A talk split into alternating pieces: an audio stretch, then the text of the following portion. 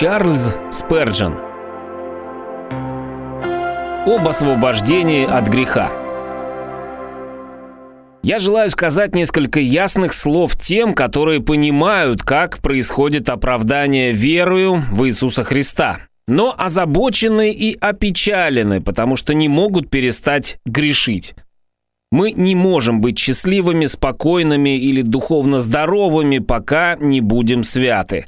Мы должны быть свободными от греха. Но как достичь этого освобождения? Это жизненный вопрос для всех. Наша ветхая, порочная человеческая природа очень крепка. Люди уже пробовали ее обуздать и усмирить, но она не поддается. И несмотря на отчаянные усилия сделаться лучше, люди становятся даже хуже. Сердце настолько жестоко, воля так упорна, страсти бушующие, мысли непостоянные, воображение необузданное и желания так дики, что люди чувствуют, что внутри у них находится берлога диких животных, которые скорее поглотят своих хозяев, нежели поддадутся их обузданию. Мы можем сказать о своей падшей природе то же, что некогда сказал Иов о Левиафане. Станешь ли забавляться им, как птичкою, и свяжешь ли его для девочек своих? Человек с таким же успехом мог бы задержать своей рукою суровый северный ветер, как сделаться господином своей собственной силой над бурными властями, живущими в нашей падшей человеческой природе. Победа над нею большее геройство, чем мифические сказочные подвиги какого-нибудь Геркулеса. Для одержания этой победы нужен Бог. Некоторые говорят, я мог бы поверить, что Иисус простит грехи, но вся беда в том, что я постоянно снова грешу и чувствую в себе такую ужасную склонность к злу, как камень, брошенный вверх, опять падает обратно на землю так и я возвращаюсь в свое бесчувственное состояние, даже после серьезной проповеди, поднявшей сердце ввысь к небесам. О, меня так легко очаровывает ядовитый взгляд греха. Тогда я становлюсь как прикованный, не могущий уйти от своего собственного безумия. Дорогой друг, если бы спасение не имело также отношения к этому последнему обстоятельству, то есть к нашей испорченной природе, то оно было бы печальным и несовершенным делом. Нам, кроме помилования, необходимо еще и очищение. Оправдание без освящения не было бы спасением.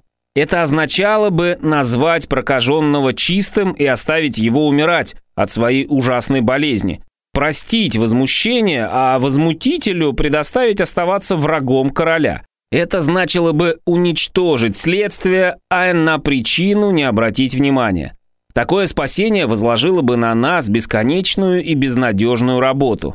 Оно заградило бы на время поток, но оставило бы открытым источник нечистот, который рано или поздно с удвоенной силой пробил бы себе дорогу.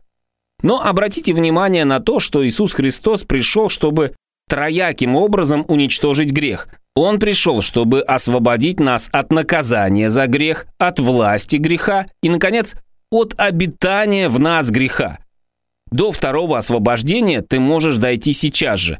Власть греха может быть сломлена сразу же, на месте. И этим самым ты вступишь на путь к достижению третьего освобождения. Освобождение от обитания греха. И вы знаете, что он явился для того, чтобы взять грехи наши. Ангел возвестил о Господе. «И наречешь ему имя Иисус, ибо он спасет людей своих от грехов их». Наш Господь Иисус Христос пришел, чтобы разрушить в нас дела дьявола. То же, что и было сказано при рождении нашего Господа, было возвещено и при его смерти. Когда воин пронзил его ребра, оттуда истекла кровь и вода, символ двоякого исцеления посредством которого мы освобождаемся от вины и нечистоты греха. Если же вас, несмотря на это, беспокоит власть греха и склонности вашей природы, в чем нет ничего удивительного, то знайте, что для вас есть обетование. Имейте веру, ибо это обетование находится в завете благодати, вечном, твердом и непреложном. Второе царство 23.5. Бог, из уст которого не исходит неправда, сказал – и дам вам сердце новое, и дух новый дам вам, и возьму из плоти вашей сердце каменное, и дам вам сердце плотяное». Книга пророка Иезекииля 36.26. Вы видите, что в этом стихе выражено несколько раз непреклонное желание. «Я дам», «Я возьму». Так выражается всегда царь царей, который в состоянии исполнить свою волю. Он никогда ни одного слова не произносит напрасно. Господь хорошо знает, что ты не можешь изменить своего сердца или очистить свою природу. Но он также знает, что только он может переменить кожу и феоплянина, и пятна барса. И что особенно дивно, он может тебя вторично сотворить. Он может тебя заставить снова родиться. Это, несомненно, чудо благодати. Но Святой Дух желает его произвести. Не правда ли было бы очень удивительно, если бы по единому слову человека, стоящего у подножия Ниагарского водопада, река Святого Лаврентия начала бы течь вверх по Ниагарскому склону, по которому с такой ужасающей силой теперь низвергается вода. Ничто, кроме могущества Бога, не могло бы произвести такого чуда. Но это чудо было бы только слабым уподоблением того, что произойдет, если все направление твоей человеческой природы будет совершенно изменено. У Бога все возможно. Он может изменить направление твоих желаний и течение твоей жизни. Он может произвести в тебе то, что ты станешь стремиться вверх, к Нему, а не обратно, прочь от Него. Вот что в действительности возвестил Господь всем, с которыми заключен завет – и мы знаем из Писания, что этот завет заключен со всеми верующими. Прочтем еще раз слова. «Я дам вам сердце новое, и дух новый дам вам. И возьму из плоти вашей сердце каменное, и дам вам сердце плотяное». Какое дивное обетование! Оно да и аминь в Иисусе Христе для славы Божией через нас. Примем это обетование как истинное и присвоим его себе. Тогда оно исполнится в нас, и мы впоследствии будем воспевать чудное изменение, которое произвела в нас неограниченная благодать Бога. Следует обратить особое внимание на следующий факт. Если Господь возьмет из плоти сердце каменное, то это совершившийся факт. И раз так, то никакая известная нам власть не может отнять новое сердце и дух новый, который Он нам дал. Ибо дары и призвание Божие непреложны. Он не раскаивается в них. Он не отнимает, что однажды дал. Пусть он обновит тебя. Тогда ты будешь действительно обновленным человеком. Попытки человека сделаться лучшим и очистить себя скоро приводят к концу, ибо пес возвращается на свою блевотину. Но если Бог вложит в нас новое сердце, то оно останется там навсегда и никогда не окаменеет, сделавший его плотяным и сохранит его таким. Потому мы должны радоваться и веселиться тому, что Бог творит в своем царстве благодати. Вы не можете нечестивого заставить силою делать то, что обновленный человек делает охотно. Можно учить его, подавать ему добрый пример, но все-таки он не научится искусству святости. Для него она не имеет смысла.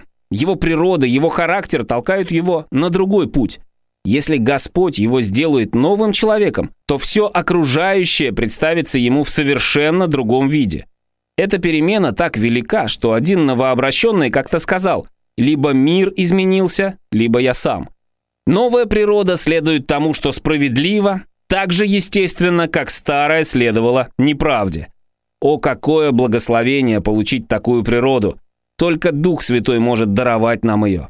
Обращали ли вы когда внимание на то, как чудно, что Господь дарует людям новое сердце и новый дух? Вы, может быть, когда-либо видели, как омар, морской рак, при борьбе с другим омаром терял клешню, и как на ее месте вырастало новое. Это поразительный факт, но гораздо поразительнее, когда человеку даруется новое сердце. Это чудо, которое действительно выше силы природы. Отрежьте какую-нибудь часть дерева, на ее месте вырастает новое. Но можете ли вы изменить самую природу, самую сущность дерева? Можете ли вы кислый сок сделать сладким? Можете ли вы заставить терновника приносить смоквы?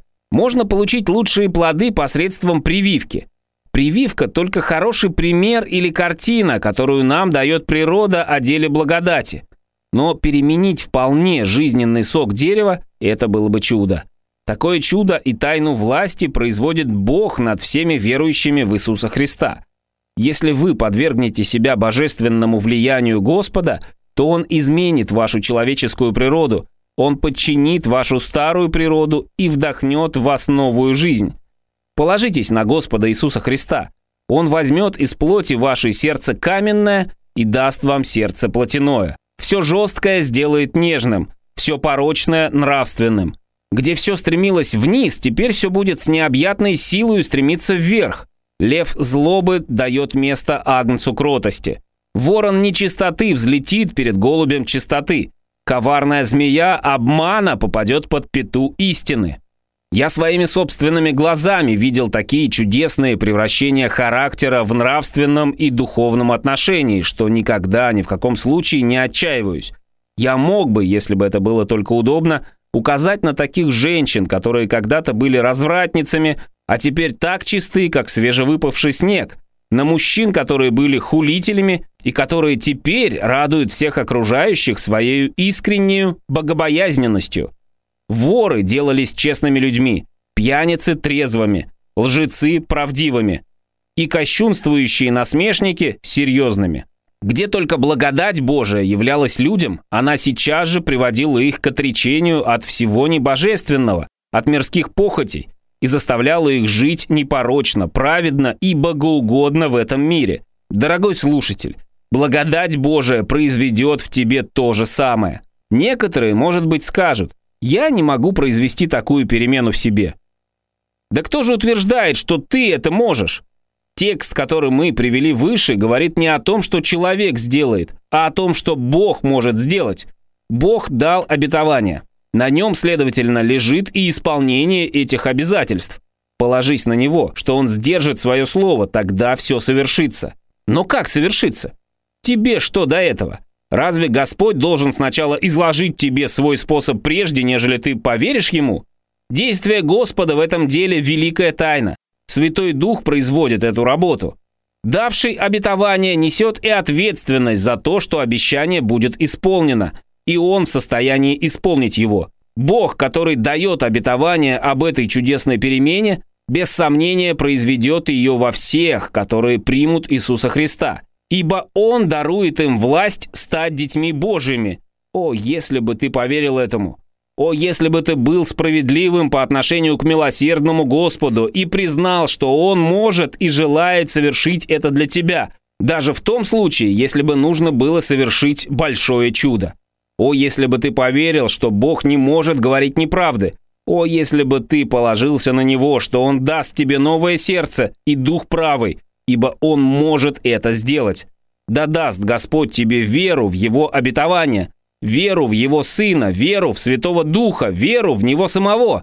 А Ему да будет честь, слава и хваление во веки веков. Аминь.